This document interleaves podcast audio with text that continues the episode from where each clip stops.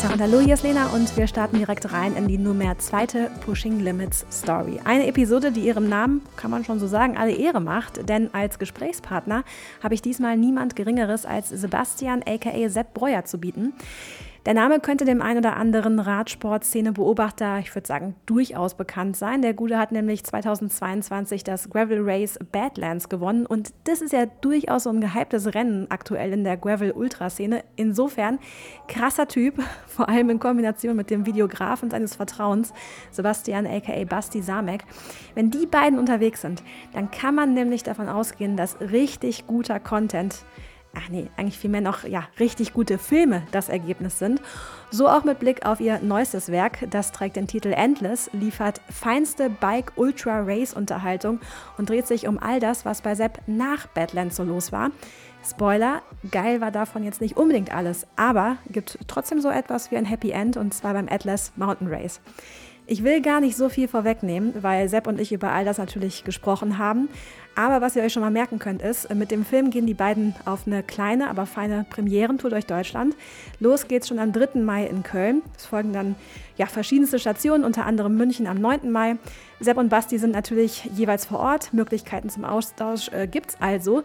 Und Link für die Tickets packe ich euch in die Show Notes, denn das Coole ist, der Ticketpreis von 9 Euro, der wird komplett gespendet und zwar in die Förderung des Nachwuchsradsports. Warum Sepp das so wichtig ist, das erklärt er dann am besten gleich mal selbst. Und ja, denjenigen, die die letzte Pushing Limit Story gehört haben, kann ich schon mal sagen, ganz ehrlich, diesmal ist der Ton wirklich tippitoppi. Gruß geht an der Stelle auch raus an Nix Papa. Wirklich fettes Sorry für die Qualität der einen Tonspur letztes Mal. Aber diesmal, da sind wir echt sauber unterwegs. Und deswegen sage ich jetzt auch Mund zu, Ohren auf und rein in den sehr relaxten Podcast mit Sepp Breuer. Viel Spaß bei der Pushing Limits Story.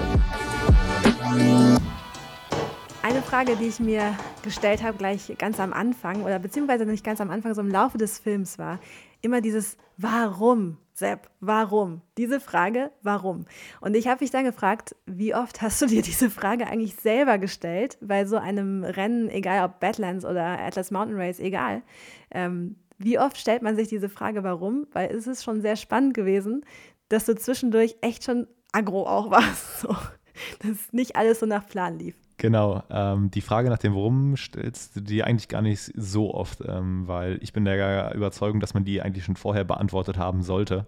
Äh, weil wenn du sie dir irgendwann fragst, äh, da gibt es halt eigentlich keine vernünftige Antwort drauf, weil äh, wo könnte der Grund sein, 1350 Kilometer durch Marokko zu fahren?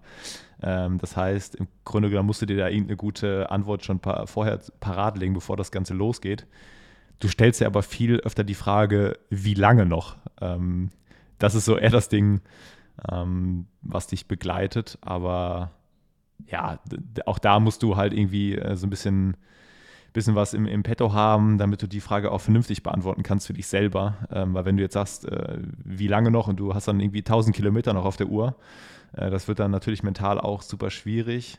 Ähm, aber da ist es mal ganz hilfreich, wenn du dir so kleine Runden baust. Das heißt, du kennst irgendwie deine, deine Hausrunde zu Hause, die hat irgendwie 100 Kilometer und sagst ach komm, die Runde jetzt noch zehnmal, so nach dem Motto. Äh, und äh, auf jeder Runde gibt es irgendwie was zu essen oder so nach, äh, in der Richtung. Das hilft mir dann viel mehr, als wenn ich mir jetzt die ganze Zeit die, die Frage beantworten müsste, warum ich den Quatsch da eigentlich mache. Aber die Frage ist schon berechtigt, oder? Und wie oft wird sie dir eigentlich gestellt? Die Frage kommt ständig. Also ähm, ich glaube. Junge, warum machst du sowas? Warum, warum ziehst du dir sowas rein? Und man fragt es sich deswegen, muss ich auch echt sagen, weil du zwischendurch auch wirklich echt so Momente hast, wo man merkt, äh, das ist jetzt so, das hat dich dann selber geärgert so. Und dann fragt man sich natürlich schon, naja, du kannst mit deiner Zeit auch theoretisch was anderes anfangen. Ja, absolut. Also ähm, ich glaube, am, am, häufigsten wird mir die Frage von meiner Frau gestellt, warum machst du das eigentlich und äh, warum machst du generell so viel, plus halt auch deinen normalen Job hin und äh, also nebenher oder äh, hauptberuflich. Ähm, dann nebenbei noch so ein bisschen äh, ja, das eigene Kaffeebohnen-Startup. Also das ist schon wirklich die Frage, warum mache ich den ganzen Quatsch? Aber ich kann halt einfach von mir sagen, weil ich das liebe, weil ich da super viel Spaß dran habe und warum du natürlich dann am Ende 1350 Kilometer durch Marokko fahren musst. Ähm, also zum einen, ich habe mir natürlich die Distanz selber nicht ausgesucht, äh, die kam halt vom Veranstalter. Und zum zweiten ist es halt einfach so, für mich war es halt so die, die Suche nach der neuen Herausforderung. Also ähm, ich habe Badlands, ähm, ich glaube, ganz erfolgreich abgeschlossen. Das war dann quasi so ein Häkchen dran, wo ich bis dahin dachte, das ist so das Krasseste, was ich eigentlich machen kann. Und ähm, dann, dann überlegst du halt, okay, was ist eigentlich so außerhalb meiner Komfortzone? Und für mich war immer ganz klar, ähm, so dieses teilweise draußen schlafen, ähm, dann auch noch bei Kälte. Also ich bin sehr, sehr kälteempfindlich im Grunde genommen. Und das waren so schon die beiden Aspekte, die du da in Marokko findest. Also Marokko klingt ja mhm. im ersten Moment erstmal nach Surfen, Strand und äh, High Life. Sonne, ja. War aber genau das Gegenteil. Es war äh, arschkalt mit bis zu minus sieben Grad in der Nacht und ähm, auch Schneefelder, äh, über die wir drüber gefahren sind. Das heißt, im Grunde weit, weit außerhalb meiner Komfortzone. Und mit 1350 Kilometern bist du halt auch gezwungen äh, zu schlafen. Das heißt, bei Badlands konnte ich so durchfahren, die 43 Stunden. Äh, jetzt 100 und ich glaube drei Stunden oder 104 Stunden in Marokko. Ja, da, da, da, musst du ja schlafen. Und da war dann klar, in Marokko ist halt nicht irgendwie in jeder Ecke ein, ein schönes Hotel oder irgendwie sowas. Äh, ja, und dann musst du halt auch mal an der Tankstelle, an der Zapfsäule draußen schlafen. Und das waren so zwei Dinge, die, die halt für mich irgendwie unvorstellbar waren bis dahin. Aber mhm. ich bin auch über dieses äh, Limit drüber hinausgegangen und habe mir das jetzt angewöhnt, dass ich das dann doch irgendwie äh, machen kann. Wenn man so oft an so Limits gerät und dann ja auch sie ganz bewusst übertritt, was, was gibt es denn dann noch für Limits? Also dann ist es ja umso schwieriger, da noch den, den nächsten oben drauf zu setzen, oder? Ja, es geht jetzt auch nicht, also es, es soll jetzt auch nicht irgendwie total eskalieren, äh, das definitiv nicht. Mhm. Aber ähm, es ist natürlich auch mal gleichzeitig so ein bisschen die Kombination aus, aus diesem äh, neue Limit suchen und, und ähm, darüber hinausgehen, aber halt auch gleichzeitig ähm, ja, was, ich sag mal, Reisen bildet. Und ähm, ich komme durch diese Rennen natürlich auch an Ecken, äh, ja, wo ich sonst wahrscheinlich niemals hinkommen würde. Also Chile, Marokko, Island dieses Jahr, das sind so, so Orte, da kommst du ja nicht auf die Idee, mal, mal irgendwie so hinzufahren, beziehungsweise nach Marokko, wie gesagt, vielleicht schon, wenn du Surfer bist. Aber die wenigsten Leute gehen halt ins Atlasgebirge und ähm, Mhm. Das ist natürlich so die Kombi aus allem. Ähm, ich sage das ganz oft, früher als ich Straßenrennen und Mountainbike-Rennen gefahren bin, da bist du zu einem Wettkampf hingeflogen, ähm, hast den Wettkampf gemacht und bist nach Hause geflogen und du hast eigentlich von den schönsten Flecken da gar nichts gesehen. Äh, so geht es ja wahrscheinlich auch ein bisschen den Triathleten. Die fliegen dann irgendwie nach Kona oder wie auch immer und die wenigsten ja, wobei Kona ist jetzt vielleicht ein schlechtes Beispiel, weil die ja schon recht. Nee, da musst da, du schon länger genau, da, da, da musst du früh anreisen. Zeit totschlagen. Aber keine Ahnung, nehmen wir jetzt, wie ich glaube, dem nächsten, der hier Ibiza in Co., die, die Rennen, die anstehen. Mhm. Ja, da fliegst du halt hin, machst das Rennen, fliegst du ja nach Hause. Aber du siehst ja von, von Land und Leute nichts. Äh, du kriegst von der Kultur nichts mit. Und jetzt so ein Rennen wie in Marokko beispielsweise war halt so ein krasser Eindruck von allen Seiten. Ähm, Gastfreundschaft der, der Menschen dort. Wir sind äh, zu denen nach Hause eingeladen worden. Du, du guckst halt wirklich, wie leben die. Ähm, und das sind alles so, so Eindrücke, das kommt natürlich doch noch damit zu. Und dann hast du vielleicht auch so vor Augen immer so eine Liste, wo würde ich gerne auf diesem Planeten irgendwie mal sein, wo möchte ich hin, was möchte ich erkunden. Und wenn du das natürlich dann noch mit Rennen kombinieren kannst, umso schöner. Und das ist ähm, ja ein absoluter Traum auch. Ja, voll. Ähm, du hast jetzt aber schon so ein bisschen angerissen, wir sind jetzt äh, straight ins Gespräch rein und waren plötzlich bei 1350 Meter, äh, Kilometern durch äh, Marokko. Ähm, vielleicht müssen wir ein bisschen ausholen und äh, sagen, also ich würde sagen, die letzten anderthalb oder zwei Jahre waren schon bewegt. Ja, absolut. bei dir insgesamt. Ja. Vielleicht kannst du einen kurzen Abriss geben, was in den letzten zwei Jahren so passiert ist und wo du überall am Start und vor allen Dingen auch mit welchem äh, Ergebnis warst, weil das dürfte dem einen oder anderen definitiv ein Begriff sein. Genau, also ähm, da muss ich vielleicht tatsächlich noch ein bisschen weiter ausholen. Also im Grunde genommen hat alles mhm. für mich so ein bisschen damit angefangen, ähm, so blöd sich das am Ende auch anhört, nach Corona. Ähm, vor rund zwei Jahren ist einer ähm, ja, meiner besten Freunde an, an Krebs verstorben. Ähm, und mhm. Das war eine Person, die mir immer gesagt hat, äh, versuch halt was aus deinem Leben zu machen, beziehungsweise versuche halt auch das Leben zu genießen. Und das hat er mir halt auch immer so ein bisschen vorgelebt. Und ähm, dann irgendwie mitzubekommen, dass das Leben dann doch sehr, sehr schnell innerhalb von ein paar Wochen vorbei sein kann, hat mir wirklich die Augen geöffnet ähm, dass ich gesagt habe, ich habe eigentlich gar keinen Bock mehr, dieses ähm, typische zum Rennen hin und dann wieder nach Hause und, und nur Stress und, und nur Leistungsgedanke etc. Ähm, das war wie so ein, ja, wie so ein Lichtschalter, der, der, der da umgelegt worden ist. Und dann habe ich halt angefangen, ähm, ja, zu überlegen, was, auf was habe ich Bock. So und dann kamen halt so Sachen wie das Transcontinental Race, äh, du fährst mit dem Fahrrad einmal quer durch Europa. Ähm, das, das war schon irgendwie ein Reiz. Ähm, Badlands, das hatte ich davor das Jahr schon gemacht. Ähm, das war eh auf meiner To-Do-Liste, weil es da nicht so erfolgreich gelaufen ist. Ähm, aber auch wirklich mhm. diese Länder zu erkunden, wo du sonst nie hinkommst. Ähm, Kanada, Kolumbien, USA. Ich hatte, war vorher noch nie in den USA. Ähm, und da habe ich halt angefangen, mir so eine Liste zu machen ähm, über die Länder, was für Wettkämpfe, was, was reizt mich wirklich. Und äh, ja, genau, dann kam eins zum anderen. Ähm, dann habe ich das Transcontinental Race bestritten. Da lief es dann leider nicht ganz so gut. Nach 2000 Kilometern war Schicht im Schacht. Da hatte ich äh, ziemlich große Sitzprobleme und Knieprobleme. Und habe dann in Italien das äh, Rad an, ja, an die Wand gelehnt und habe dann eine Woche Urlaub mit meiner Frau gemacht. Bin ich so ein bisschen resettet und ähm, habe dann Badlands gewonnen. Ähm, was so im Nachgang betrachtet schon irgendwie auch eine riesengroße Veränderung in meinem Leben war, muss man ganz ehrlich sagen ähm, weil auf einmal bist du halt der Badlands-Sieger. Ähm, mhm. Ja, und keine Ahnung, dann sind wir nach Chile geflogen äh, zum Race Andes, ähm, was, was wahnsinnig war von den, von den Menschen her, vom Land. Ähm, dann jetzt nach Marokko. Dieses Jahr stehen große Sachen an. Ähm, Amerika, Girona, äh, äh, ja, da ist halt so viel dabei. Ähm, genau, und das ist so das, was ich eigentlich die letzten zwei Jahre äh, gemacht habe. Mhm. Und das war immer der Output. Also das, was du jetzt gerade geschildert hast, ist immer das, was man am Ende auch sieht. Mhm. Ähm, wo wir beim Thema sind, auch warum wir gesagt haben, das ist eigentlich genau das, was wir so unter Pushing Limits Story verstehen, weil der Output ist immer genialer Content. Ähm, aber ich würde gerne noch, bevor wir über den Output tatsächlich sprechen, äh, über das neueste Filmwerk sozusagen, was das Ergebnis war, kurz darüber sprechen, was man nicht sieht. Weil ähm, ich glaube, das ist sowas, äh, worüber man sehr, sehr selten spricht. Also es ist toll, dass du 1350 Kilometer durch Marokko äh, fahren kannst, aber was, worauf hast du verzichtet auf dem Weg dahin? Ähm, das ist eben halt nichts, was mal eben so kommt. In der Tat, also der Verzicht ist dann schon recht hoch, wobei ich glaube ich sagen muss, dass der Verzicht meiner Frau halt noch viel größer ist, weil klar, die verzichtet nicht nur in der Zeit, wo ich dann in Marokko irgendwie rumhampel, sondern die verzichtet halt auch vorher. Das heißt, ähm, ich habe einen ganz normalen Job bei der Firma Schwalbe im Liaison-Management. Ähm, das heißt, ich arbeite zu 100 Prozent, äh, mache auch Überstunden, habe da auch sehr, sehr viel Reisetätigkeit. Ähm, das heißt, aus der Sichtweise bin ich schon nicht so oft zu Hause.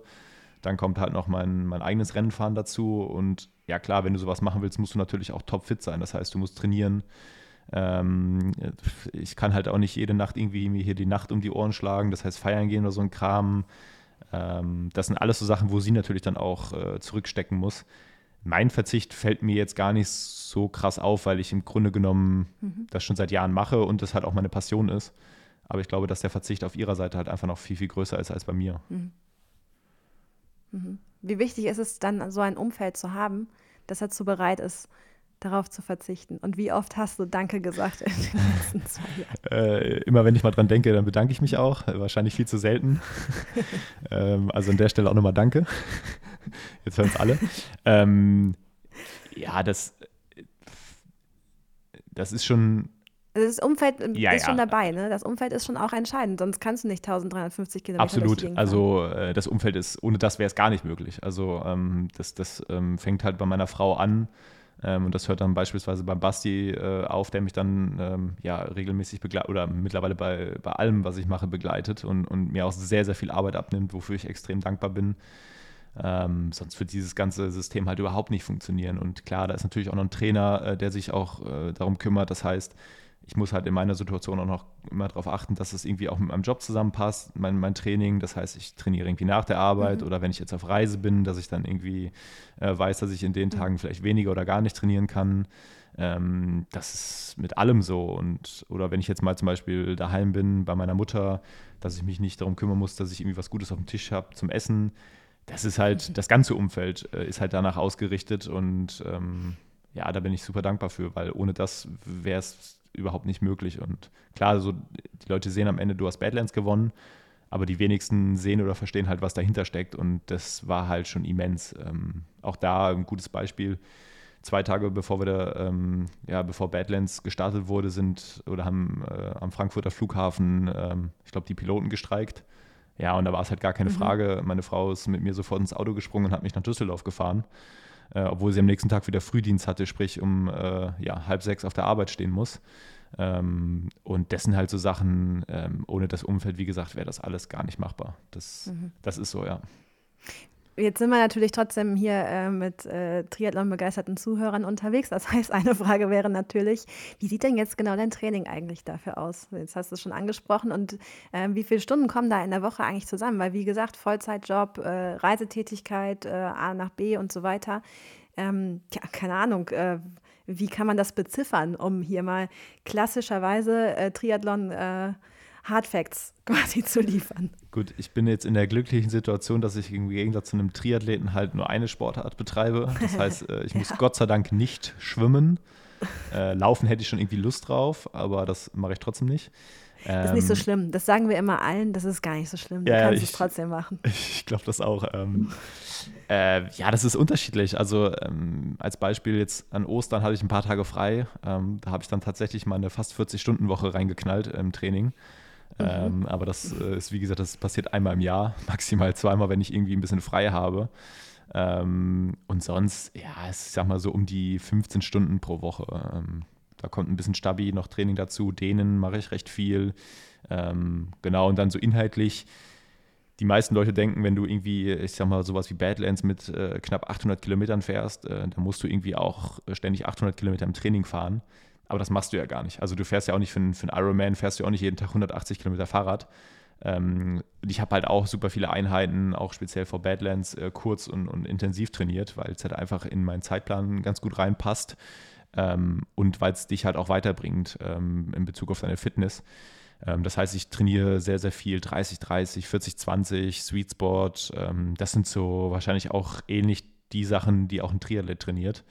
Ähm, genau, das, das ist so in Kombination auch mit ein bisschen Krafttraining, ist das eigentlich, was äh, in der Woche bei mir dann auf dem Trainingsplan steht.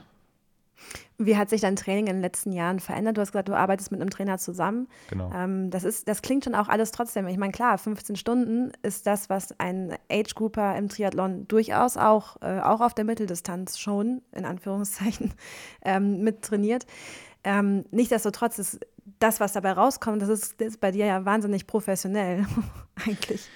Also, das ist schon ein Profi-Anspruch mit einem Age-Grouper-Setup und auch einem auch Age-Grouper-Pflichten. Stichwort Geld verdienen, ja? Also ja, abs ja absolut. Also ähm, Stichwort Geld verdienen. Ähm, ich bin halt inzwischen ähm, in der glücklichen Situation, dass ich halt, äh, in, in, also was heißt inzwischen, ich habe einen Job bei Schwalbe, das ist mein Haupteinkommen. Ähm, wir haben noch, wie gesagt, äh, hier zu Hause das äh, kleine Kaffeebohnen-Startup. Ähm, und ja, ich kann natürlich auch dazu sagen, ich verdiene natürlich auch mit dem Sport äh, ein bisschen Geld, weil ich einfach Partner habe, die das unterstützen. Mhm. Ähm, da bin ich super dankbar für. Das, das ist natürlich auch eine Wertschätzung. Ähm, aber ja, das ist schon genau eigentlich on point zu sagen, ich trainiere wie ein Age-Grouper und habe äh, Anforderungen oder Ansprüche wie, wie ein Profiathlet. Ähm, witzigerweise bei euch im, im Triathlon ist das Ganze einfach nochmal so ein bisschen, also du bist zum Beispiel die Erste, die das so, so ähm, ausspricht. Und bei euch im Triathlon ist das, glaube ich, viel mehr anerkannt, was, was da passiert. Also wenn ich jetzt zum Beispiel äh, rüber gucke, ich bekomme das immer so ein bisschen auch bei Nick mit, äh, der da im, im, Podcast bei euch drüber redet, äh, mit der, mit der Hamburg-Crew, ähm, mhm. die auch von Nils Görke trainiert wird, was ich super interessant finde. Und da muss man sagen, da ist das Ansehen halt gegenüber diesen Age-Group-Athleten halt extrem hoch. Also äh, da geht halt jemand hin und wird Europameister. Ähm, der ist halt einfach bei allen jetzt der Europameister oder ähm, der geht nach Hawaii und, und versucht halt in der Age Group äh, ein, ein, krasses Ergebnis abzuliefern. Und im Grunde genommen ist es ja genau das, was ich auch mache. Also ich starte zum Beispiel auch bei der Gravel WM ähm, in, der, in meiner Altersklasse, weil ich halt einfach ganz klar sage, ich bin kein Profi, ich bin ähm, einfach Hobbyathlet, auch wenn ich natürlich einen hohen Anspruch habe, aber bei uns im Radsport ist es immer so, ah ja, du startest in der Age Group, ah ja, gut, das zählt ja nicht. Das ist so bei den meisten Leuten halt, wenn du nicht halt bei den Profis fährst, ähm, dann bist du halt auch eigentlich, ähm, dann ist das gar nicht so, bei denen kommt das gar nicht so bei den Leuten an, was du da eigentlich machst. Und das muss man sagen, das ist bei euch im Triathlon halt tatsächlich deutlich besser und, und cooler, dass dann auch die Leute so diesen Zuspruch bekommen, den sie verdient haben. Also wenn ich sehe, was die, mhm. was die Hamburger Jungs da auf die Beine gestellt haben, äh, da kann ich nur den Hut vorziehen. Ich finde das mega ähm, und verfolge das auch ziemlich eng. Voll. Ähm, und das fehlt halt bei uns im Radsport so ein bisschen auch so diese Community-Gedanke. Ne? Aber woran liegt denn das? Liegt das daran, dass der, der Sport schon so viel älter und auch so viel breiter aufgestellt ist, dass du halt quasi wirklich nur diese kleine Spitze immer so ähm, ja, hervorheben kannst und je, je größer ein Sport wird, umso mehr gehen Leute halt auch verloren? Oder was meinst du, woran es liegt? Ja, die Frage habe ich mir auch schon so ein bisschen gestellt. Ähm, ich glaube einfach, dass der Radsport auch sehr, sehr konservativ ist. Ähm, Absolut. 100 Prozent unterschreiben. Ja, das ist halt so, okay, es gibt die Tour de France, äh, dann gibt es auch noch im Frühjahr die Frühjahrsklassiker.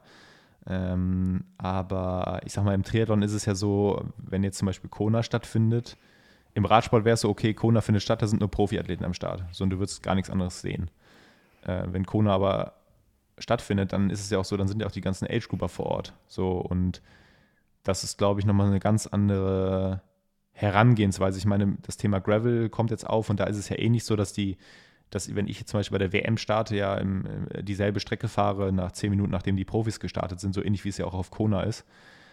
Ähm, vielleicht ändert sich das äh, im Laufe der Zeit jetzt ein bisschen damit, aber ich glaube, das Hauptproblem ist einfach, dass wir Radsportler erzkonservativ sind und da wenig so rechts und links gucken, was so vom Wegesrand irgendwie noch abgeht. Und das muss sich halt einfach ändern. Und wie wichtig ist es dann, dass es sowas wie Badlands und äh, Atlas Mountain Race und auch den Content dazu letztendlich gibt, weil der nämlich, also ja genau, wie wichtig, wie, wie wichtig hältst du es, dass wir diese Geschichten auch im Radsport anfangen zu erzählen? Weil ich, ich persönlich glaube, es macht einen Riesenunterschied, weil das nämlich eine ganz andere Haltung ist und plötzlich in den Radsport nicht nur Performance reinkommt, sondern so dieses Erlebnis, ähm, dieses ganz bewusste Grenzen pushen und ohne dabei jetzt irgendwie hart performen zu müssen. Du kannst dir auch, wenn du nicht Erster beim Atlas Mountain Race, hast du trotzdem was Krasses geleistet. Und diese, dieses Bewusstsein zu schaffen, ist das nicht vielleicht ein Grund dafür oder warum es so wichtig ist, diese Sachen auch zu erzählen. Ja, absolut. Also ich glaube einfach, dass wir damit die Grundlage legen, Geschichten zu erzählen äh, mit diesen Veranstaltungen und die Leute zu inspirieren. Weil auch da wieder das Beispiel, eine Tour de France wirst du, wirst äh, Person XY oder auch ich werde niemals eine Tour de France fahren oder da nee. am Start stehen. Also wir werden vielleicht am Start stehen, wenn wir uns das angucken wollen als, als ähm, normaler Zuschauer. Aber äh, bei diesen Rennen hast du halt die Möglichkeit, mit den Leuten am Start zu stehen, die du sonst vielleicht wirklich aus äh, Funk und Fernsehen kennst. Irgendwie jetzt ein Beispiel Badlands mit Legle Morton oder, oder anderen mhm. Leuten. Äh, auch dieses Jahr oder letztes Jahr, als gewonnen habe, waren halt auch super viele bekannte Leute äh, am Start. Also ein Antonio Fletcher, der bei Paris-Roubaix schon auf dem Podium gestanden hat oder ein, äh, ein Tyler Finney, der super bekannt ist. Ähm, du hast halt die Möglichkeit, mit diesen Leuten am, am Start zu stehen und aber auch gleichzeitig deine eigene Geschichte zu erzählen. Also das heißt, du musst es ja nicht unbedingt gewinnen, du kannst ja auch ein mega cooles, also ein Abenteuer ist es immer, aber du kannst es ja nochmal fernab von Performance bestreiten. Das ist zum Beispiel auch so ein Aspekt für mich. Ich glaube, ich Badlands im Rennen würde ich es nie wieder fahren wollen, weil ich habe es jetzt äh, gewonnen und das ist für mich einfach, ähm, das möchte ich so stehen lassen. Aber ich könnte mir gut vorstellen, irgendwann nochmal privat zurückzukommen und die Strecke einfach im Bikepacking-Modus in vier, fünf Tagen abzufahren. Weil ich natürlich auch super viel bei Nacht gefahren bin und dann die, die, gesehen hast, ja. die Landschaft teilweise gar nicht so gesehen habe, wie sie am Ende einfach ist. Und das sind, das ist halt so vielfältig, was wir da machen können, äh, was es im normalen Radsport halt so gar nicht gibt. Und ähm, ich sehe das als extrem wichtig an und glaube, dass auch so der Schritt von diesen professionellen Radathleten mittlerweile auch sich dahingehend so ein bisschen öffnet. Also Beispiel Education First, die so ein Alternative-Programm haben. Und da gibt es jetzt ja auch bei Movistar eine Gravel-Abteilung. Mhm. Das heißt, es öffnet sich ja schon, ähm, weil die halt einfach erkannt haben, das ist halt schon wichtig, weil dadurch inspirierst du die Leute. Und das muss ja das Ziel sein, auch für eine, für eine Industrie. Also das heißt, äh, als Sponsor von einem Radteam will ich ja die Leute äh, fürs Radfahren begeistern. Äh, wenn ich jetzt zum Beispiel ein Rahmenhersteller bin oder ein Reifenhersteller oder was auch immer, dann will ich ja, dass die Leute tatsächlich am Ende auch Fahrrad fahren und wie gesagt, eine Tour de France wird wahrscheinlich niemals jemand fahren können, aber ein Badlands, wenn du einen Startplatz bekommst, kannst du daran teilnehmen. Und das ist halt der riesengroße Unterschied und das immense Potenzial, was dahinter steckt. Du, ja, also es ist spannend, dass du das so sagst, weil ja, du wirst es vielleicht, du wirst die Tour de France niemals fahren können, aber durch deine eigene Radsportler-Tätigkeit oder dein Radsport-Dasein finanzierst du sie mit, ne? Ist ja, ja letztendlich so, ne? Also es ist so, so, so viel drunter, was, äh, warum der Sport den Endverbraucher braucht, tatsächlich auch. Also den Käufer, der Reifen kauft, der äh, Fahrräder kauft, der Klamotten kauft. Das ist alles so nötig und gleichzeitig ist so der, der Gap zum Elitären ist extrem hoch und das ist in anderen Sportarten ein bisschen anders. Da ist es, wie du schon sagst, Triathlon ein gutes Beispiel, glaube ich. Und Gravel auch. Es ist ja eine ganz andere und neue Form des Radsports sozusagen. Und ähm, da sind wir gerade noch am Anfang, wobei auch da, weiß nicht, wie du das siehst, aber ich habe so ein bisschen, manchmal auch ein bisschen Bauchschmerzen dabei, weil es wird natürlich, Gravel wird auch immer extremer. so. Und äh, dann wird es eben halt dann auch schnell wieder elitär und ist eben halt doch nicht mehr so für jeden möglich. So, dann wird es professionalisiert. Also, keine Ahnung, wie, wie, wie ist dein Blick auf die, diese Entwicklung vielleicht? Ja, klar, also ich muss natürlich dazu sagen, ich kann mich da selber nicht ganz von frei machen. Also das heißt, wenn, wenn ich jetzt zum Beispiel Gedanken mache über Atlas Mountain Race, Badlands, Unbound oder was auch immer, dann ist natürlich immer so ein bisschen auch dieses Performance-Ding im Hintergrund, weil das ist einfach mein Anspruch. Ähm, aber da fängst du natürlich an, über die Aerodynamik nachzudenken, über Rollwiderstände. Also im Grunde genommen all das, was dich halt besser und schneller macht, was aber so ein bisschen dem eigentlichen Originalspirit von, von Gravel halt widerspricht. Aber ähm, ich glaube, da sind halt einfach gewisse Veranstaltungen für prädestiniert, wie zum Beispiel Unbound oder Badlands. Ähm, aber du hast halt einfach den Vorteil, dass du das nicht machen musst. Das heißt, ähm, klar ähm, wird es natürlich irgendwann schwierig, solche Veranstaltungen zu gewinnen. Ähm, aber du hast halt immer die Chance, beim Gravel halt einfach dieses Erlebnis zu haben, was du in anderen Sportarten, wenn du da nicht performst, dann wird es halt irgendwie auch schwierig, irgendwie ein, ja, ein cooles Erlebnis mit rauszunehmen, wenn du halt quasi immer nur auf die Mütze bekommst. Ähm, das ist halt der riesengroße Vorteil noch bei, bei Gravel. Aber ja, natürlich müssen wir auch da aufpassen, äh, dass wir das da irgendwie nicht, äh, ich sag mal, bis ins Unendliche treiben, weil ich finde das sehr, sehr reizvoll, dass es da um Einzelathleten aktuell noch geht oder überwiegend teils um Einzelathleten und dass wir da nicht anfangen sollten, in Teamstrukturen zu denken, äh, weil ich glaube, das halt ähm, so ein bisschen dem Ganzen wieder, widerspricht. Ähm, aber da muss man halt einfach gucken, wie sich das in, in Zukunft dann, ähm, ja, wo sich, wie sich das hinentwickelt. Wieso meinst du, widerspricht das? Also, weil es gilt ja trotzdem, also es kann ja auch eine Form von Gravel sozusagen werden, das in Team zu denken.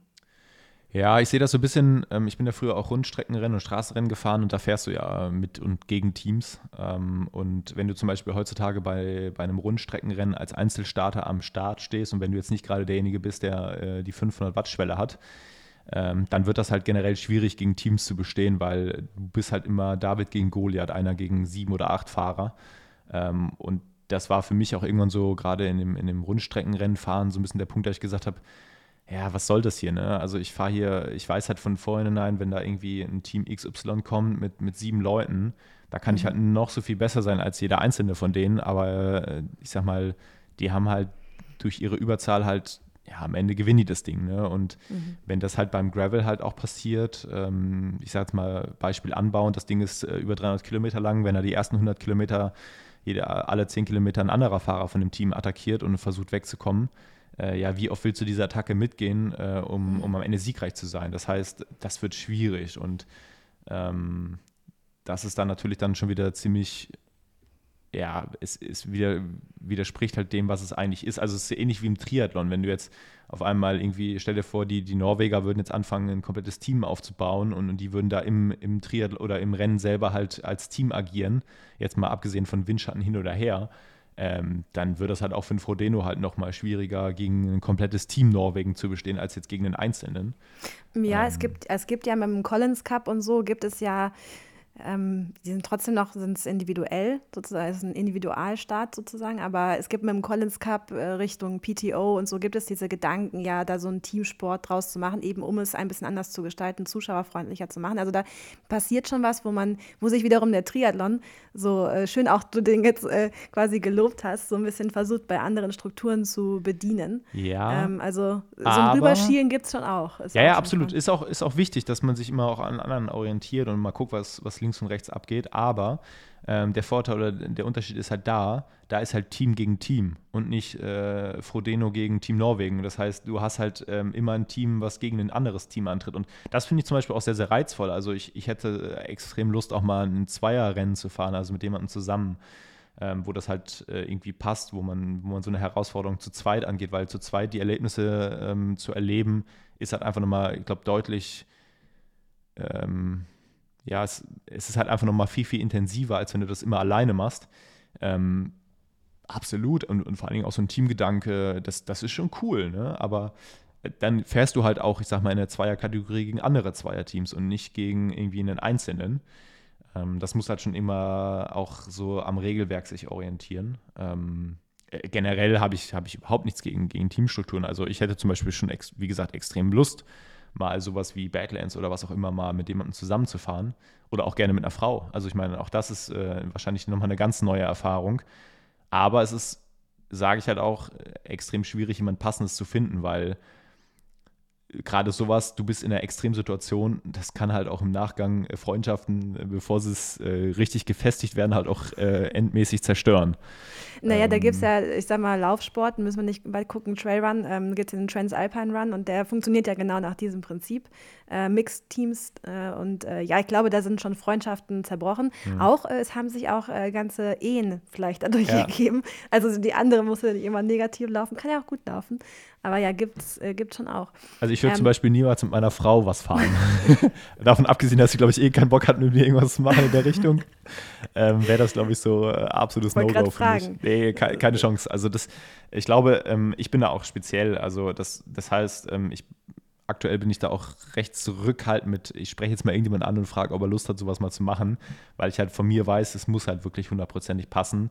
Nicht nur leistungsmäßig irgendwie halbwegs, klar, du kannst dich immer ein Stück weit anpassen, aber es sollte schon so halbwegs passen, weil sonst ist immer einer frustriert und, und Frust, mhm. wissen wir alle, führt irgendwann zu richtig Streit und ähm, genau, das, das muss dann schon irgendwie äh, matchen.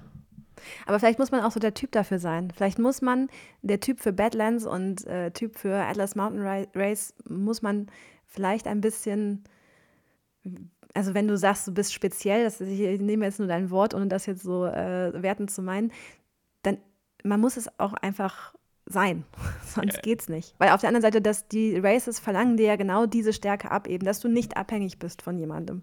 Dass du nicht jemanden brauchst, um an dein Maximum zu gehen.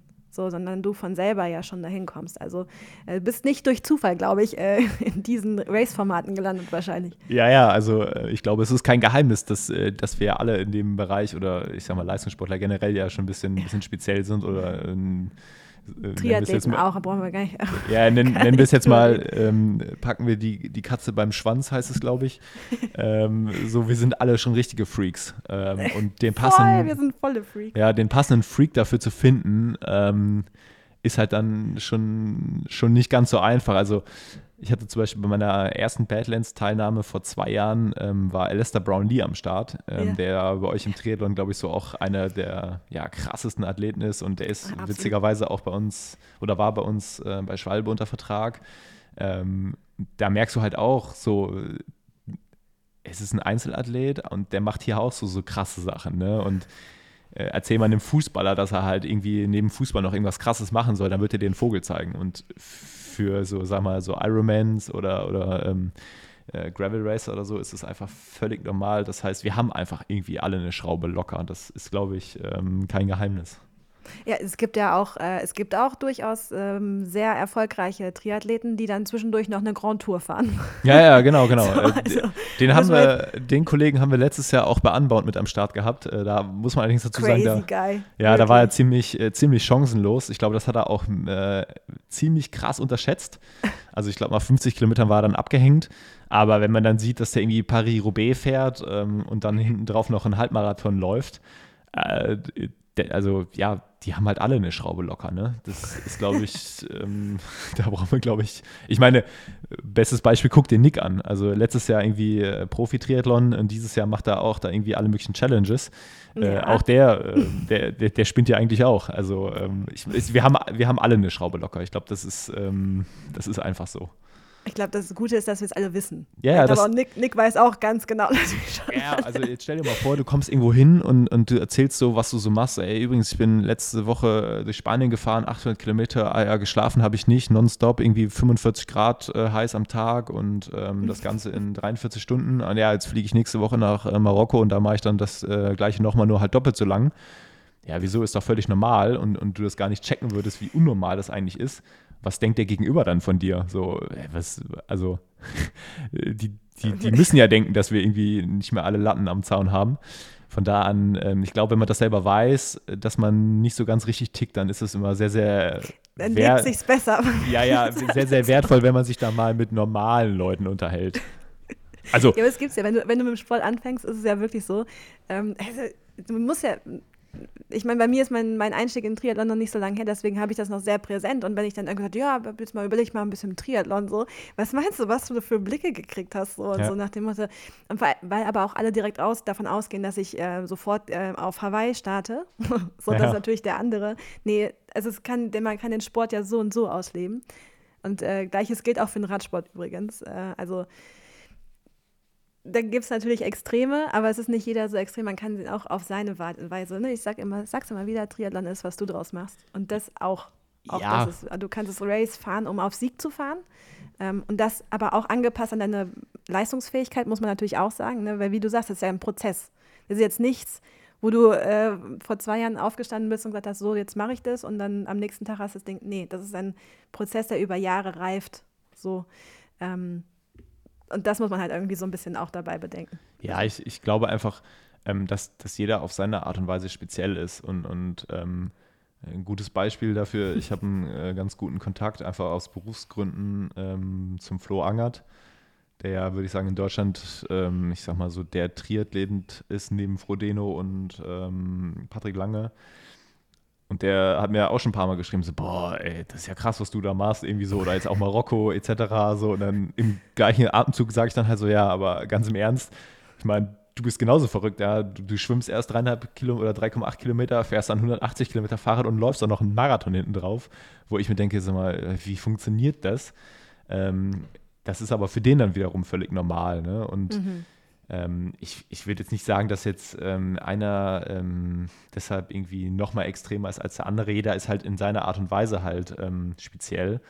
Und äh, ja, wie gesagt, wenn man es weiß, dann, dann ist es auch immer äh, ganz gut. Nee, nee, nee, ich komme auch damit klar. Ja, ich, ich lebe äh, leb auch ganz gut äh, mit, den, mit der einen oder anderen lockeren Schraube. Wissen alle. Ähm, wir haben jetzt äh, über so viele Sachen tatsächlich gesprochen, aber worüber wir noch nicht gesprochen haben, ist so ein bisschen, jetzt ist so oft dieses, dieser Begriff Atlas Mountain Race gefallen. Vielleicht nochmal ganz kurz, Badlands und Atlas Mountain Race, was sind denn so die Hard Facts zu diesen beiden Rennen? Ich glaube, das muss man schon nochmal sagen, weil viele Leute haben es in den letzten zwei, drei Jahren gehört. Mhm. Äh, diese Begriffe sind ja ein bisschen trendy auch geworden, ähm, sag ich mal, oder dazu starten ist trendy geworden. Ähm, aber was sind denn, was sollte man wissen, was auf einen dazu kommt?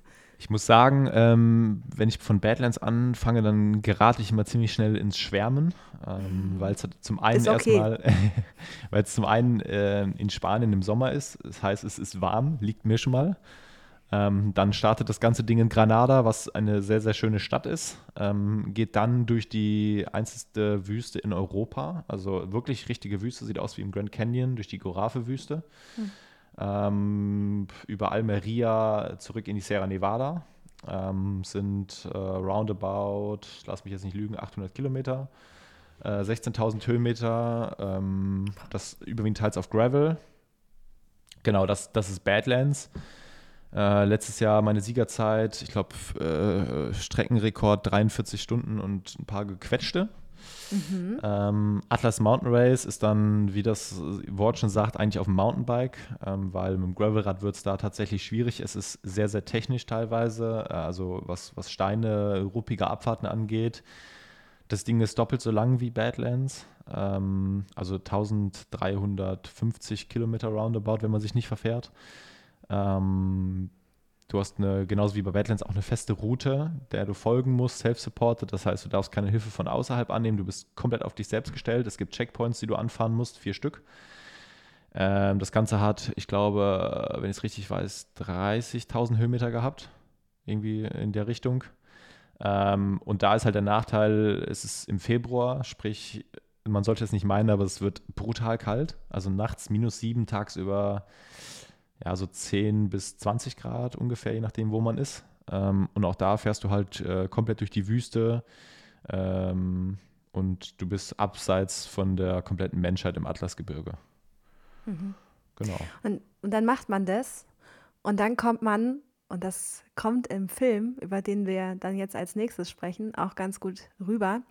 Dann kommt man irgendwann an, nachts, und da ist kein, da ist keine große Party äh, sozusagen, sondern man, man hat es halt dann, macht halt Piep auf dem Garmin und dann hat man halt sein äh, Ding da gemacht, aber es ist relativ still, würde ich sagen. Kannst du mir bitte mal erklären, wie man diesen Moment, wie erlebt man das? Und dann, ja, gut, das habe ich dann jetzt gemacht ähm, und dann bin ich jetzt völlig, völlig hinüber, aber ja, hier ist auch jetzt eigentlich nichts so richtig. Also. also bei Badlands war das halt so, es war ja für mich das erste Mal, dass ich dann auch so ein, so ein Rennen gefinisht habe. Ähm, und da waren dann tatsächlich ein paar Leute, die, ähm, also vom Veranstalter, die, die, dort vor Ort waren. Das heißt, ich habe auch so eine, so eine Sektflasche in die Hand gedrückt bekommen. Aber im Grunde genommen, ja, da standen am Ende mit, mit, den, mit dem Basti, mit dem Videografen, mit dem Nils Längler, Fotograf, standen da zehn Leute oder so, die das ein bisschen, ja, gefeiert, bisschen gefeiert haben. Und wenn du halt weißt, wie groß dieses Rennen so in Social Media ist, dann gehst du ja davon aus, du fährst da jetzt irgendwie, keine Ahnung, wie in Kona oder wie bei der Tour in so eine Menschentraube rein, die dich dann krass feiern werden. Und auch mein Bruder sagte so, als er dann damals den Badlands-Film gesehen hat, so, ja, was war das denn für eine Zieleinfahrt? Ähm, das ist zum einen äh, natürlich dadurch bedingt, dass es nachts war, äh, da natürlich auch in der tiefsten Sierra Nevada in so einem Bergdorf, wo auch kein Mensch mhm. ist.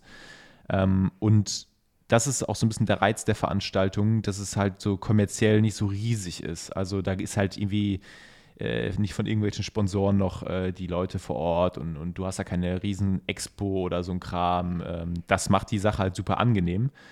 Ähm, beim Marokko ist es ähnlich, da vielleicht sogar noch ein bisschen extremer, weil der Veranstalter halt sehr, sehr auf kommerziellen Kram verzichtet.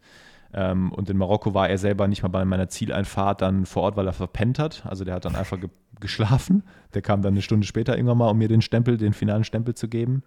Ja, stimmt, das sieht man ja, ja. Ja, und so aus meiner Sichtweise, ähm, Badlands war so, war ich, glaube ich, noch nie so emotionslos. Also das war halt für mich ein Riesenziel. Sieht so ein bisschen so aus. Ja, ja. So so, du, ja. Du, du, kommst halt da so an und du bist halt einfach, du bist halt richtig auf. Ähm, du bist froh, du willst einfach nur schlafen, du willst irgendwie eine warme Dusche haben. Hm. Ähm, und du hast einfach, ja, du, du bist einfach froh, dass du jetzt auf dem Garmin äh, deine Stopptaste drückst und das Ding abgespeichert hast. So, hey, juhu, ich habe die längste äh, Strava-Einheit meines Lebens gerade eben gefahren.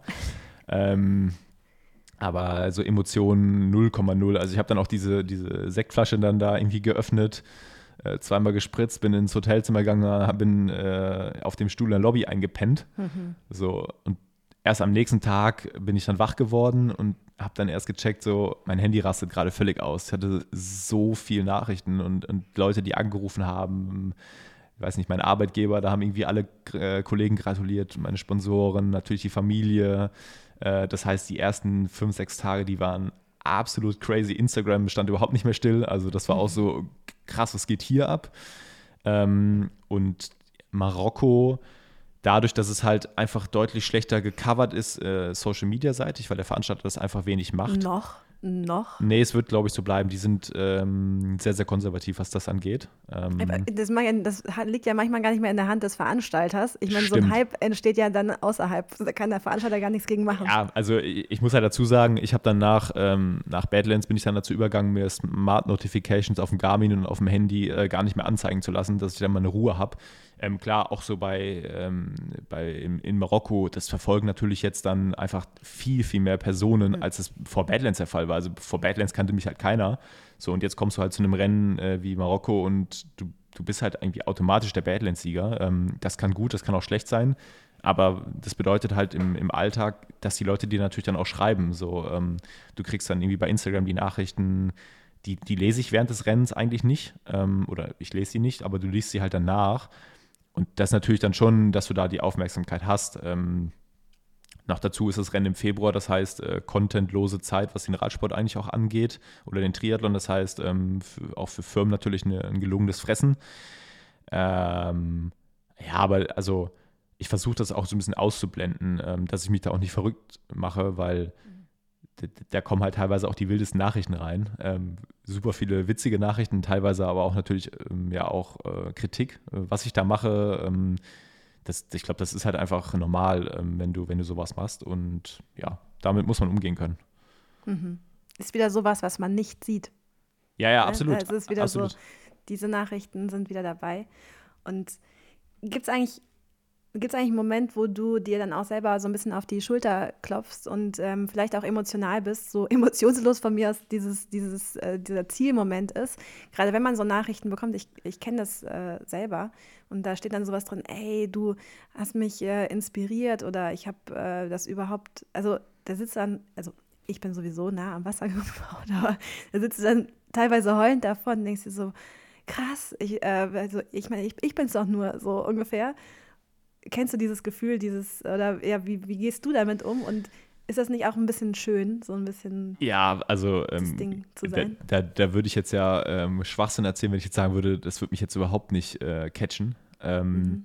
Ich bin, glaube ich, so genau das Gegenteil. Ich bin eigentlich überhaupt nicht so nah am Wasser gebaut, ganz im Gegenteil. Also wenn hier irgendwie ein Film läuft und meine Frau schon irgendwie äh, wie ein Schlosshund heult, dann, dann bin ich da so, ja, okay, ist halt ein Film. Ähm, aber tatsächlich Badlands hat, glaube ich, zwei Tage gedauert. Also klar, du realisierst, dass die Aufmerksamkeit extrem groß ist, aber ich hatte gar keine Zeit, das irgendwie zu verarbeiten. Das heißt, ich habe irgendwie angefangen, Nachrichten zu beantworten, telefoniert den ganzen Tag und mhm. dann war aber irgendwann äh, der Moment, da habe ich meinen, meinen Kollegen von, von Schwalbe, der mit war, äh, zum Flughafen gefahren. Und dann war ich auf dem Rückweg allein im Auto, bin zurück in dieses Bergdorf gefahren und ich habe einfach irgendwie Fenster offen gehabt, war halt einfach super schönes Wetter. Ähm, ich habe die Musik voll aufgetreten. Auf einmal kam das so wie, also hat es mich halt völligst erwischt. Und da bin ich auch ganz ehrlich, also die Autofahrer auf der Autobahn um mich herum, die haben wahrscheinlich gedacht, irgendwie, der, keine Ahnung, was mit dem los ist. Ich hab, also ich habe wirklich ohne Scheiß, ich habe halt geheult, ne, so vor Freude einfach, weil ich dachte, das, das war halt so lange auf meiner Agenda und so ein wichtiges Ding für mich. Ähm, und dann, das war so der Moment, wo ich das realisiert habe, was ich eigentlich da gerade gemacht habe. Ähm, und natürlich so die Nachrichten, äh, wie du ja auch schon gesagt hast, du inspirierst mich oder ähm, dass die Leute sich natürlich dann auch die Tipps und die Tricks dann irgendwie holen und dir natürlich dann dadurch auch eine gewisse Wertschätzung geben oder ähm, du halt super viel positives Feedback bekommst, Gratulationen auch von, von Leuten, wo du niemals mit gerechnet hättest. Also ob es jetzt wie gesagt, äh, ein Flo Angert ist, ähm, der, der, der, der dir auf einmal gratuliert oder ähm, eine Nachricht schreibt oder, oder auch ja, ganz viele andere Leute, äh, die, die du sonst irgendwie, ich sag mal, überwiegend halt nur aus den so sozialen Medien kennst oder aus dem Fernsehen.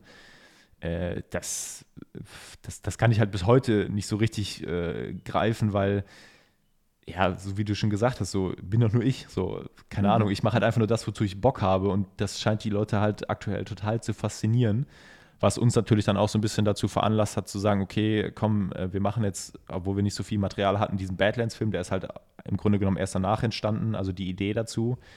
Ähm, der ist jetzt auch nicht super lang, aber der, der ähm, transportiert, glaube ich, auch so ein bisschen die Message rüber, dass es halt ja eigentlich so eine also immer wenn ich den Film sehe, dann, dann, dann, dann berührt mich das bis heute noch und, und ähm, der, der äh, greift mich, dieser Film. Ähm, aber das inspiriert dich natürlich dann auch dazu zu sagen, okay, ähm, Basti, lass mal irgendwie jetzt einen Film über Chile und Marokko machen, weil da die Leute halt nachfragen. Also du kriegst halt, du bist in Marokko unterwegs und das Erste, was dann im, im Ziel kommt, so, ey, macht ihr wieder einen Film? Mhm. Ich habe Bock, einen Film von euch zu sehen. Und mhm. das ist natürlich das, das beste Feedback, was du kriegen kannst, ne? wenn, wenn, wenn, du, wenn du merkst, dass die Leute das interessiert und dass du die damit erreichst. Und ich glaube, ein größeres Kompliment, äh, sowohl für mich als auch für Basti, der ja letztendlich alles im Hintergrund macht, was Film und, und, und so angeht, gibt es im Grunde genommen dann auch nicht. Und das catcht dich voll und ganz. Voll, eigentlich wäre es jetzt auch total logisch, dass ich dann, dass wir jetzt über Basti reden. Wir müssen nämlich über Basti reden. Ja. Aber ähm, das Ding ist, ich muss eine Rückfrage stellen. Wenn du diese Nachrichten bekommst, welche Gedanken kommen dir dann auch vielleicht? Ähm, denn, die, denn den Fakt, dass äh, ein Initiationsmoment, das alles zu tun, eben halt äh, der, der Tod von deinem, äh, von deinem Kumpel war. Mhm. Welche Rolle spielt er in deinen Gedanken in solchen Momenten? Ist es dann so, ey, ich weiß jetzt seinen Namen nicht. Ähm, Andreas. Der, ey, guck mal, was, was, nach, was danach noch alles passiert ist. Guck mal, was, was, du, was du auch hier für Spuren hinterlässt, ohne dass du es jemals bewusst mitkriegen wirst. So. Ja, das ist im, im, Grunde genommen eine Sache, die ich, die ich eigentlich überwiegend halt mit mir selber ausmache, ähm, weil das so für mich einfach, ähm, du, du denkst darüber nach und, und klar ist es so, dass du sagst, genauso wie du sagst, guck mal, ich habe das, hab das gemacht, so, wir haben öfter darüber gesprochen und ähm, damals so die letzten Momente, die wir zusammen hatten, war das auch öfter mal Thema, so Badlands und mhm. Ähm, weil das einfach, nicht weil das jetzt irgendwie ein super wichtiges Ding ist, sondern einfach weil wir das Thema halt hatten und wir uns da beide irgendwie ja, wir hatten da irgendwie beide Spaß dran, drüber zu, zu, zu erzählen. Und das ist natürlich im Nachgang so, dass du denkst, so, boah, ich würde einiges geben, um der Person das persönlich mitzuteilen. So, das ist halt einfach nicht mehr machbar.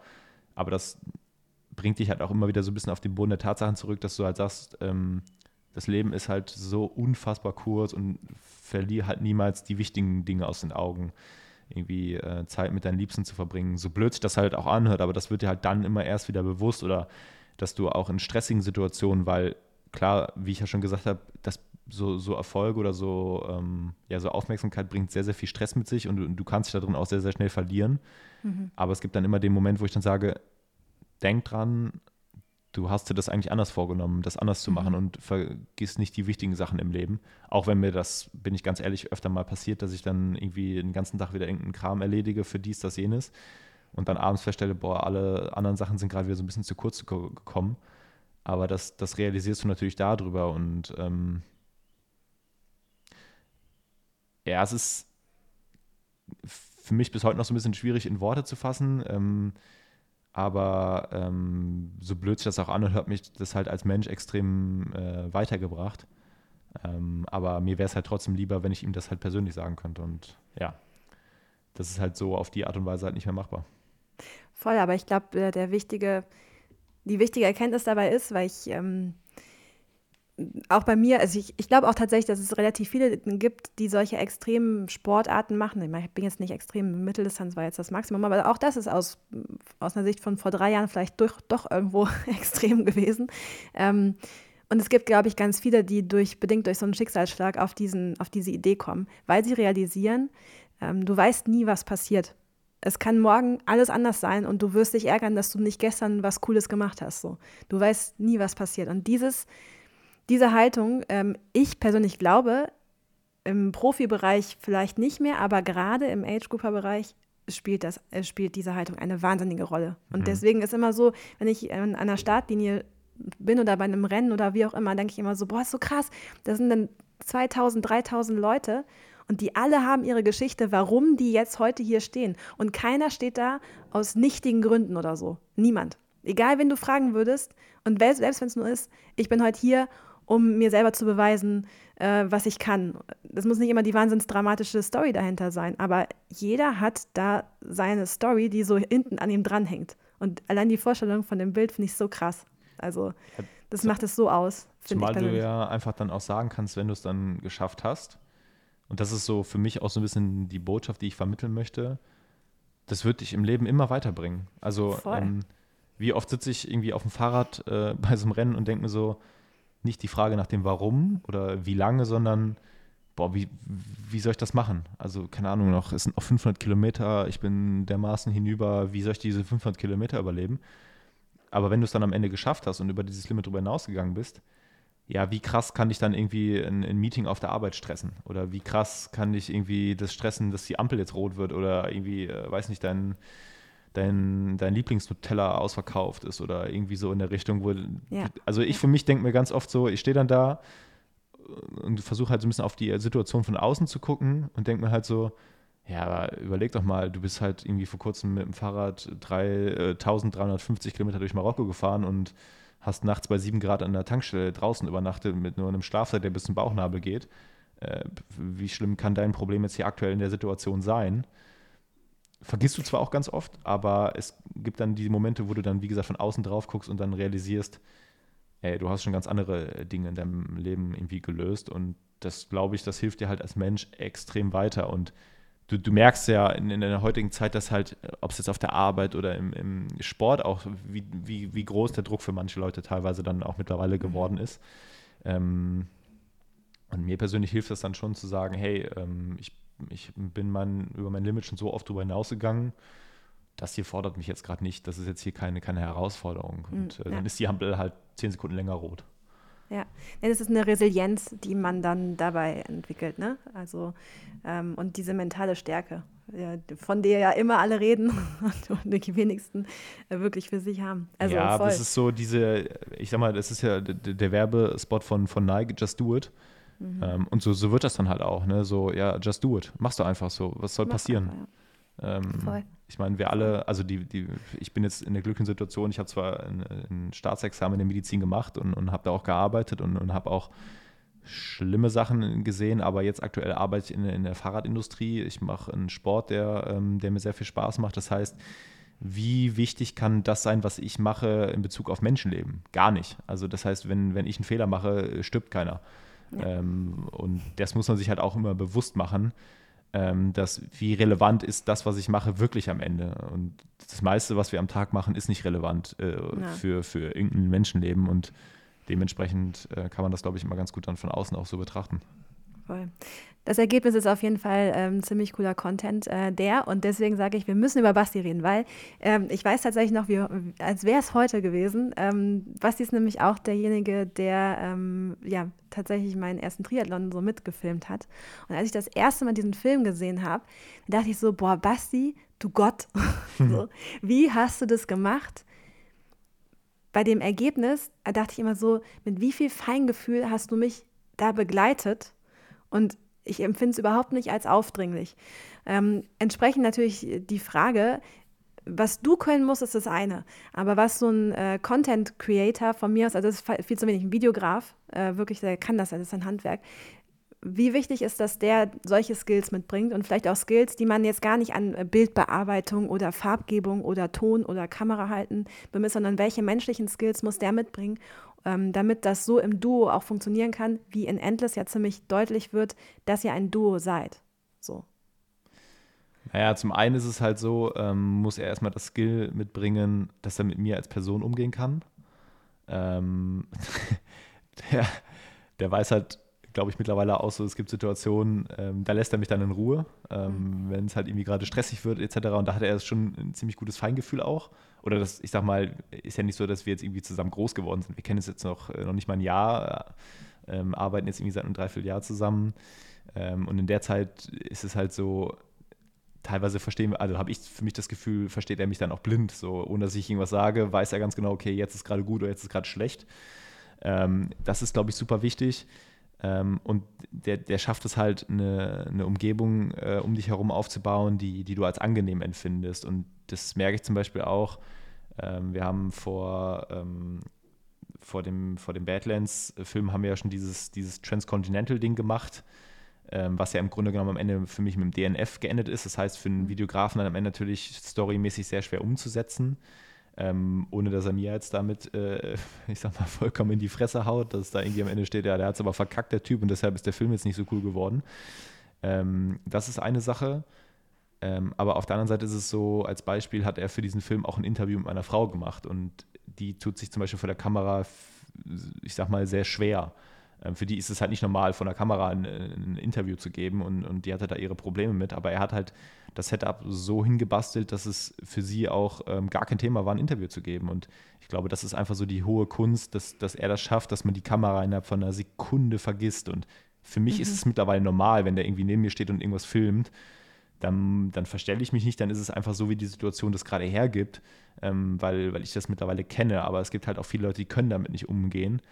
Und er schafft es halt, diese Leute so zu führen oder zu guiden, dass sie das gar nicht merken und trotzdem am Ende natürlich rüberkommen. Und das ist, glaube ich, eine Gabe, die die wenigsten haben.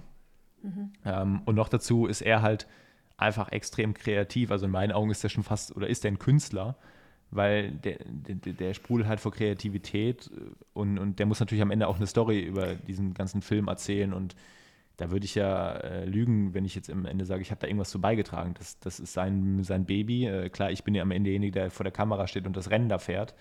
Ähm, was wahrscheinlich jeder Mensch irgendwie covern könnte, irgendwie äh, in, in, ja, mit, einer, mit einer Videokamera. Aber es geht ja darum, am Ende diese Geschichte zu erzählen und, und ähm, das den Leuten auch so rüberzubringen. Und das schafft er halt. Und der ist sich halt auch für nichts zu schade. Also der ist halt ähnlich so wie ich, wenn, wenn es halt ein Ziel gibt, dann arbeitet er dafür und dann ist mhm. ihm auch egal, welche Uhrzeit wir haben oder welche Hürde der überspringen muss. Marokko beispielsweise, Drohnenflugverbot, ähm, was für einen Videografen, glaube ich, in so einer Landschaft natürlich äh, Worst-Case-Szenario ist, dass du keine Drohne einsetzen darfst. Ja, dann kommt er halt mit Ideen um die Ecke, äh, wo wir am Ende eine halbe Drohne hatten, ähm, die er dann irgendwie an einem super langen GoPro-Stab quasi geführt hat, als Beispiel. Ähm, und das sind so Skills, für den ist es nicht nur ein Job. Und mhm. das, das merkst du halt in, in jedem Belang, was der macht. Und ähm, da kann, also ich kann mich immer auf ihn verlassen und bin da auch super dankbar, dass, dass ähm, er da so viel Energie und, und Zeit halt auch reinpackt.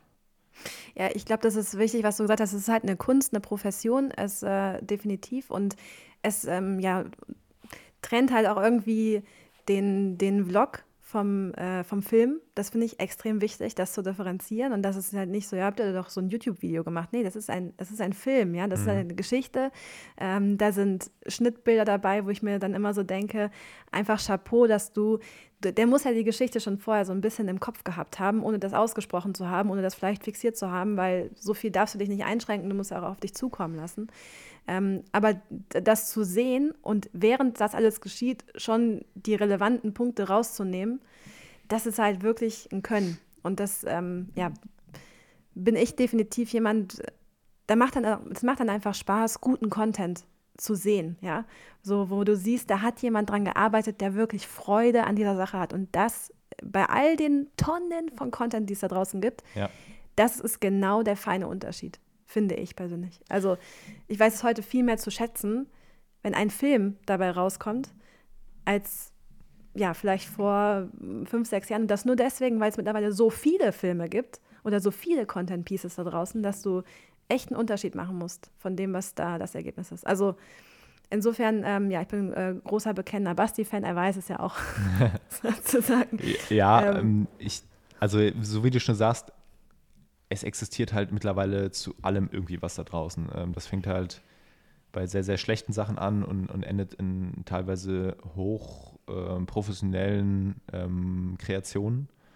Ist, also, also, ich wollte dann nochmal, bevor das jetzt nämlich falsch ankommt, das heißt nicht, dass Vlogs was Schlimmes sind. Das hat beides eine Daseinsberechtigung, das ist ganz wichtig. Ne? Das eine ist auch was ganz anderes. Also, also es ist nur einfach die, wie soll man das dann sagen, die Definition dessen ist für mich extrem wichtig, einen Unterschied einfach zu machen. Mhm. So.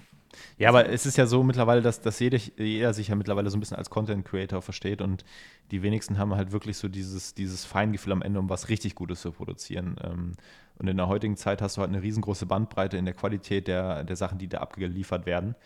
Ähm, und das ist halt das Gute, dass er halt seine Sachen auch irgendwie zehnmal überdenkt und die größte Herausforderung ist wahrscheinlich äh, für ihn die Zusammenarbeit mit mir in Bezug auf die Art und Weise des, des, äh, der, der, der sportlichen Veranstaltung, weil, keine Ahnung, wir fliegen zusammen nach Chile. Also wir sind irgendwie, keine Ahnung, dafür um die halbe Welt geflogen. Dann fahre ich das Rennen und nach 250 Kilometern ist bei mir Feierabend, weil ich äh, krank geworden bin.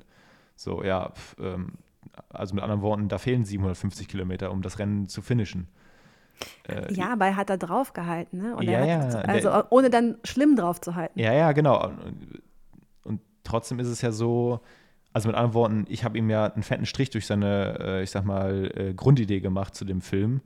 Weil klar wäre es für ihn cooler, wenn ich das Ding so wie bei Badlands gewonnen hätte, weil dann wäre es halt einfach was Cooles zu produzieren. So, dann hast du halt äh, gute Bilder.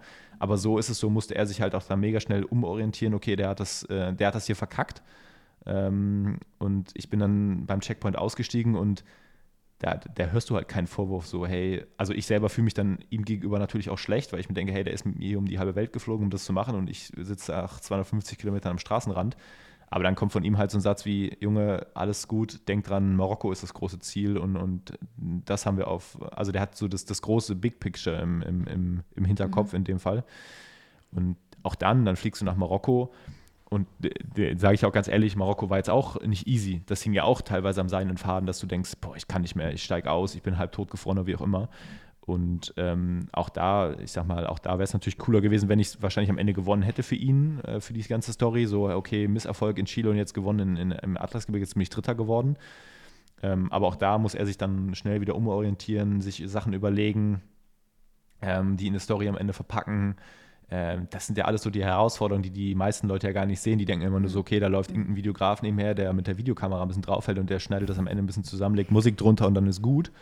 Ja. Aber das ist ja gar nicht der Fall. Da, da, nee. da, steckt ja viel, viel mehr dahinter. Und also bei Fotos genauso, ne? Auch so Nils, äh, Nils großartige Fotos, Nils Länger. Ja, ja. Also diese Badlands-Bilder, ähm, dass du das überhaupt in dem Moment wo diese Emotionen transportiert werden könnten, überhaupt den Auslöser drückst, dafür musst du schon extrem viel vorher, das ist auch wieder der Weg dahin, ja? Das ist das, was man alles nicht sieht, die Jahre der Erfahrung und so. Genau, Das, und- ist, bei, das ist beim Content generell immer so. Das Und du musst die Leute natürlich auch ein bisschen kennen, mit denen du da was machst aus, aus deren Voll. Sicht, weil ich sag mal zum Beispiel auch Nils oder ein Basti, ähm, die gehen auch mit dir ins Badezimmer. Also wenn ich jetzt zum Beispiel äh, als Beispiel, ich bin bei Badlands dann äh, irgendwann ins Zimmer ähm, gekommen und, und bin dann natürlich direkt duschen gegangen. Ja, das war den beiden scheißegal, die sind mir hinterher in die Dusche, so nach dem Motto, ne? Und da, da kennen die halt auch keine Scheu und, und das ist halt auch super wichtig, Ja. ähm, weil du genau in diesen Momenten ja diese, diese Emotionen halt auch einfängst, weil wenn der jetzt irgendwie fünf Minuten vorher sagen würde, ah ja, ich warte da in der Dusche auf dich oder wie auch immer, das wird die Situation halt vor der Kamera komplett verändern.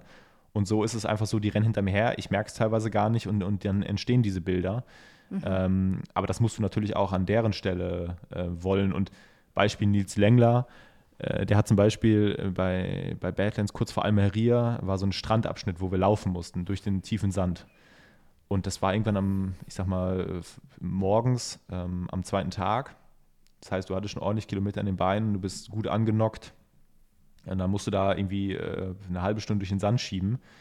Also mit anderen Worten, du bist maximal angepisst auf den Veranstalter und alles, was um dich herum äh, abgeht. Und äh, dann stand Nils halt da und hat halt fotografiert und der hat sich halt in dem Fall von mir einiges anhören müssen. Ne? Also auch Sachen, die, die sollte man so nicht mehr wiederholen.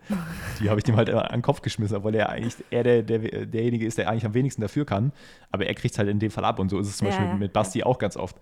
So, wie oft habe ich dem schon irgendeinen Kram während des Rennens an den Kopf geschmissen, so, wo der sich wahrscheinlich dachte, so, boah, ist ein Snickers, du wirst zu Diva. ähm, aber das sind Sachen, da sind die auch hart im Nehmen, die Jungs, ne? Und Jawohl. das weiß ich natürlich dann auszuschätzen. Äh, das, ja, das gehört, glaube ich, einfach dazu. Und da kennen die, kennt man sich dann halt auch so ein bisschen. Und im Nachgang äh, entschuldigt mich dann, entschuldigt man sich dann und sagt so, hey, das war echt nicht persönlich gemeint, tut mir echt leid. Aber ähm, ja, da fallen schon auch ein paar unschöne Worte. Ja, voll. Voll. Und da ja, wenn ich da heulend äh, vor der Kamera stand und äh, dann musste er noch irgendwie, das, war nämlich auch bei mir hart an der Grenze, dass ich Ja. das Ding überhaupt weitermache, sondern dass ich nach dem Schwimmen, was bekanntlich beim Triathlon gerade mal die erste von drei Disziplinen ist, Ja.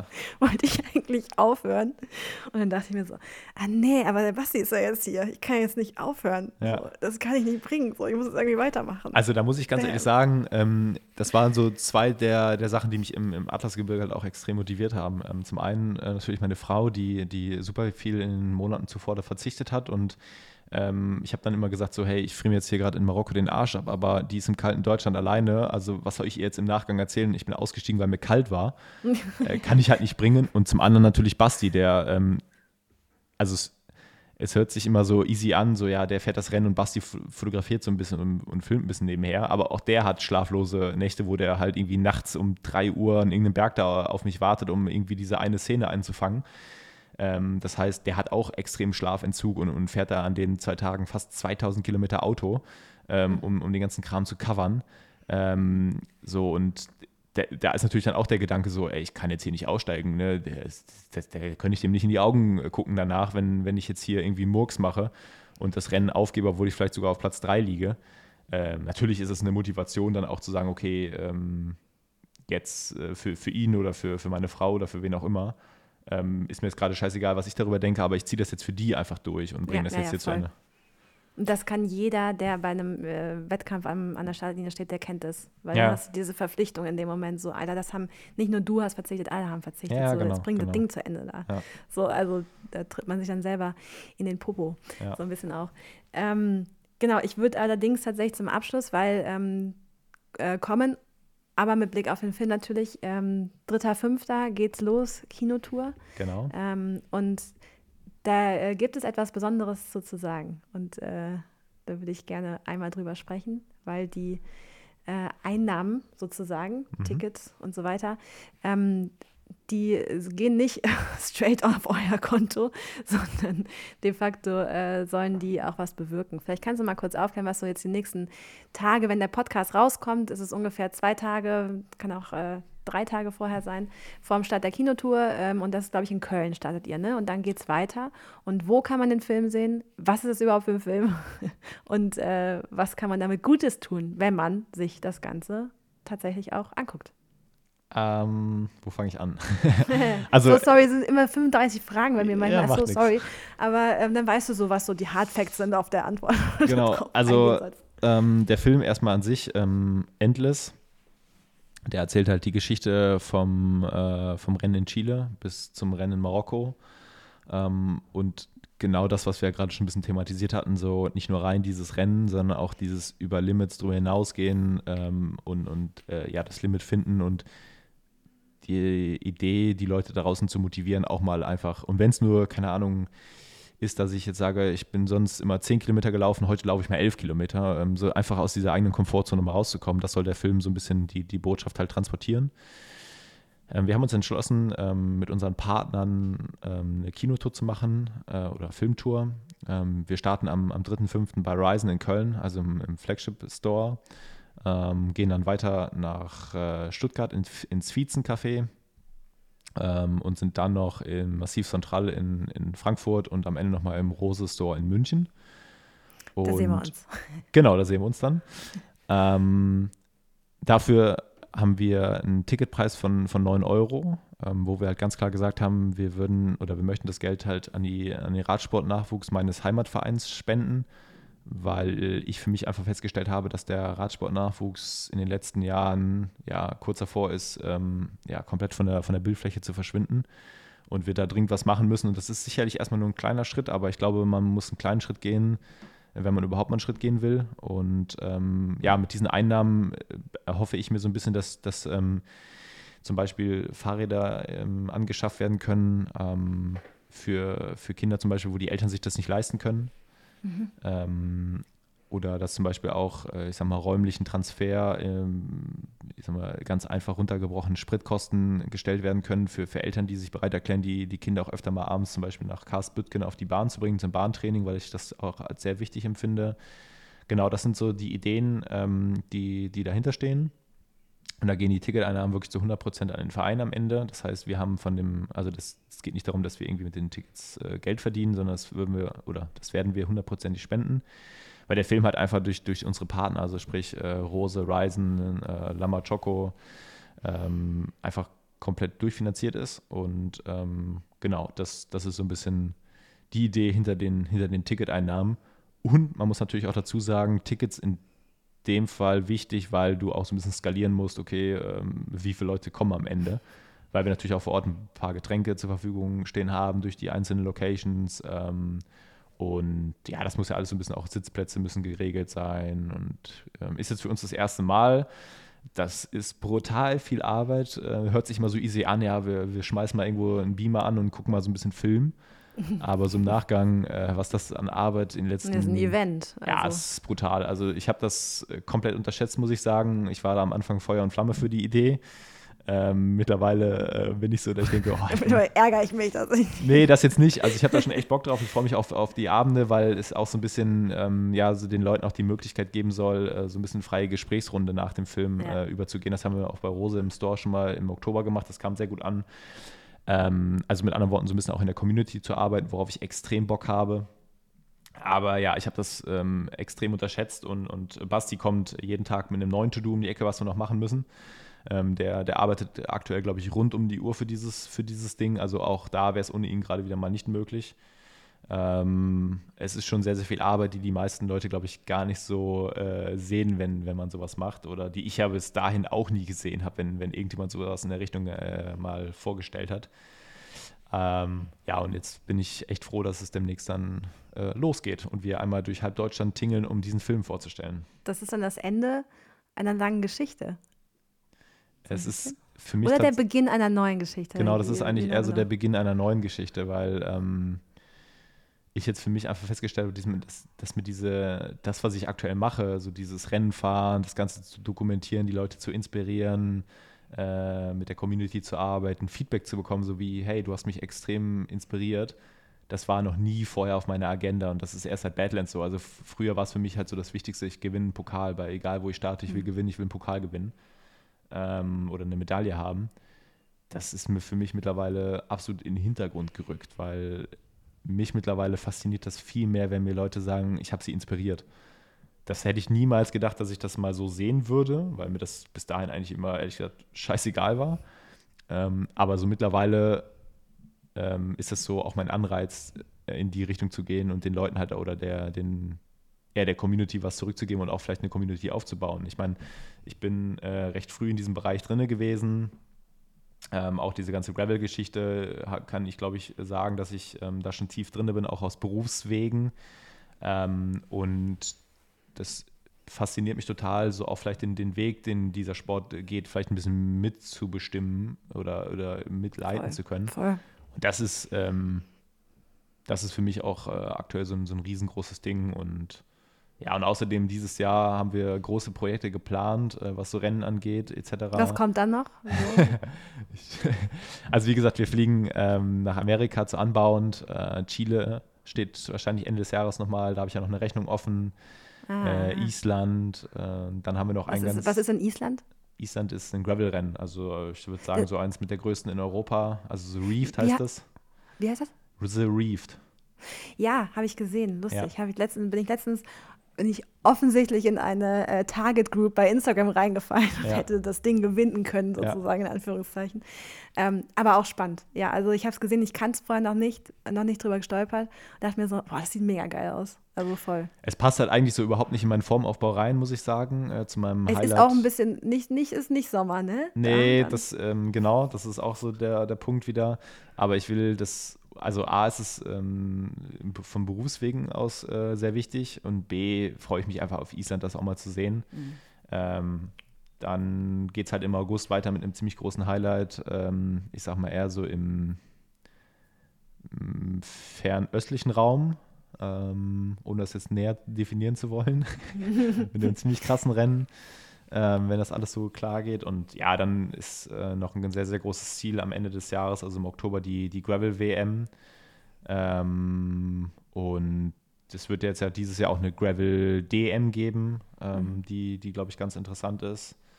Äh, von da an, ich glaube, dass da schon noch ein paar Highlights irgendwie dieses Jahr auf mich zukommen werden. Und dann, wie gesagt, äh, im November gerne nochmal nach Chile, wenn es irgendwie hinhaut, weil da ist noch eine Rechnung offen. Und das Coole an dem Format in Chile ist, es findet alle zwei Jahre in einer anderen Region statt. Ähm, dieses Jahr ist Patagonien und ähm, ich glaube, nach Patagonien sollte man generell mal reisen, wenn man die Möglichkeit hat. Hm. Und da freue ich mich dann auch schon drauf. Und, und wenn dann, man das Ganze verfolgen will, dann äh, kann man das natürlich über die bekannten Kanäle tun. Äh, dazu alle Links und was man so wissen muss, äh, natürlich in den Show Notes. Genau. So muss es sein.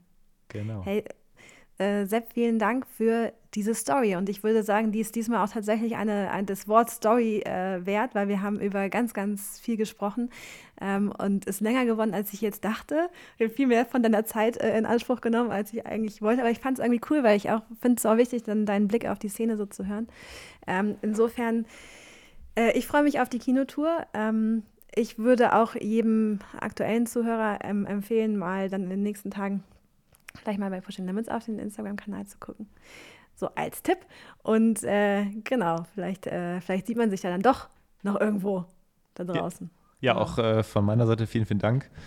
Äh, das war wirklich, glaube ich, ein, ein, sehr, sehr tiefgehender äh, Podcast. Ähm, und das ist ein bisschen anders, sagen, ist nicht so lustig. Also, ich bin leider nicht Nick und Nils, I'm so sorry. Ja, das, äh, das, das, muss es ja auch gar nicht sein. Also, es gibt ja auch, wie gesagt, ernste Themen und ähm, ich glaube, dass es genau das Format ist, so dieses Story-Ding, ähm, dass die Leute einfach mal so ein bisschen hinter der eigentlichen Story beleuchtet. Also, du, klar, du siehst natürlich nach außen hin immer die, die perfekt bearbeiteten Bilder irgendwie bei Instagram und Co., aber viel mehr siehst du ja gar nicht. Von da an ähm, das Format mega cool, auch mal so die Geschichte dahinter zu beleuchten, was die meisten gar nicht mitbekommen. Äh, so ein bisschen äh, Licht ins Dunkel zu bringen und äh, für den Klamauk äh, sind dann am Ende wieder äh, Nico Nils zuständig. Der übrigens auch mal sehr, sehr witzig ist, muss ich sagen. Also. Ja, ja. Äh, das machen wir dann beim nächsten Mal, was es eigentlich für Style-Regeln äh, beim Gravel-Rennen und sowas gibt, äh, um nochmal zu den Tridominati, dieses noch nicht geschriebene Buch, um dann ja, da, hat, da, hat Nils, da hat Nils allerdings auch noch ein bisschen, echt ein bisschen Nachholbedarf, weil ich glaube, da lebt er noch vor, vor, vor, zehn Jahren irgendwie so. Ähm, von an der Stelle, Nils, wenn du das hörst, kannst du dich gerne mal melden. Äh, du hast Nachholbedarf. Ich sag's mal mit Nachdruck. Also, hey, vielen Dank für deine Zeit und äh, ja, ähm, ich freue mich auf den Film und äh, ich glaube, ähm, man wird ihn dann nicht nur bei der Filmtour dann sehen können, sondern danach wahrscheinlich auch über die bekannten Wege. Genau, da wissen wir noch nicht genau wann und wo, aber ähm, da arbeiten wir auch schon dran, ja. Watch it, like it, write it. In diesem Sinne, vielen Dank, Sepp. Wir sehen uns in München. Ciao, ciao.